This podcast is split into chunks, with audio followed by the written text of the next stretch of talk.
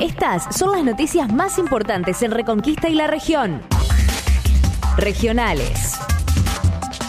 La banda Pucará y el tenor Alejandro Sánchez Piazza homenajearon en el día de ayer al personal del Hospital de Reconquista. Interpretaron las líneas de la canción Aurora, en lo que significó un sentido homenaje para trabajadores, profesionales y médicos del Hospital Central de Reconquista, luego de más de un año y medio de batalla contra la pandemia del coronavirus.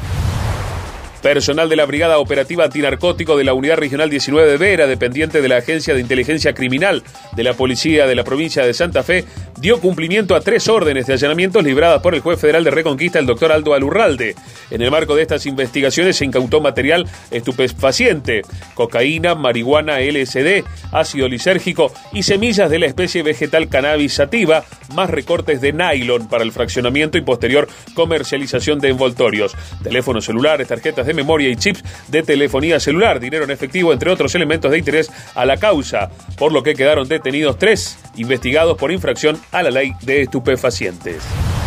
Nuevo titular de la EP Reconquista en la sede de la empresa provincial de la energía de calle Ludueña y con la presencia del presidente de la empresa Mauricio Causi, tuvo lugar la presentación del nuevo jefe de la sucursal Reconquista. Se trata del arquitecto Martín Arizaga, oriundo de Villa Guillermina, quien viene en reemplazo del ingeniero industrial Diego Alonso, que se desempeñaba en el cargo desde marzo de 2018 provinciales. Protocolos en las escuelas de Santa Fe.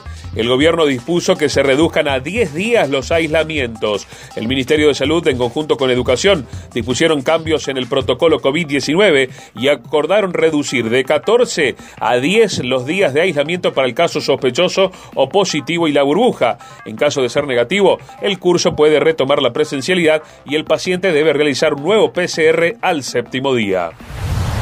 Se inscribieron casi 12.000 aspirantes para cubrir 1.200 vacantes en la Policía Provincial. Se anotaron un total de 11.932 aspirantes, 7.146 mujeres y 4.786 hombres. Serán evaluados en una próxima etapa con pruebas físicas y psicológicas. También se inscribieron 2.688 mujeres y 2.516 hombres para técnicos bomberos en cinco departamentos de la provincia de Santa Fe nacionales. El gobierno nacional y los laboratorios anunciaron que los precios de los medicamentos se congelan hasta el 7 de enero de 2022. La Secretaría de Comercio Interior acordó con la Cámara de Fabricantes de Remedios que los valores deberán retrotraerse al nivel que tenían el primero de noviembre. Una empresa francesa invertirá 400 millones de dólares para construir una planta de litio, lo anunció Daniel Chávez Díaz, el CEO de Eramin Sudamericana, la filial local del grupo francés, quien precisó que las instalaciones estarán ubicadas en el Salar Centenario Ratones y comenzará a operar en el 2024. El proyecto generará más de 2.000 puestos de trabajo.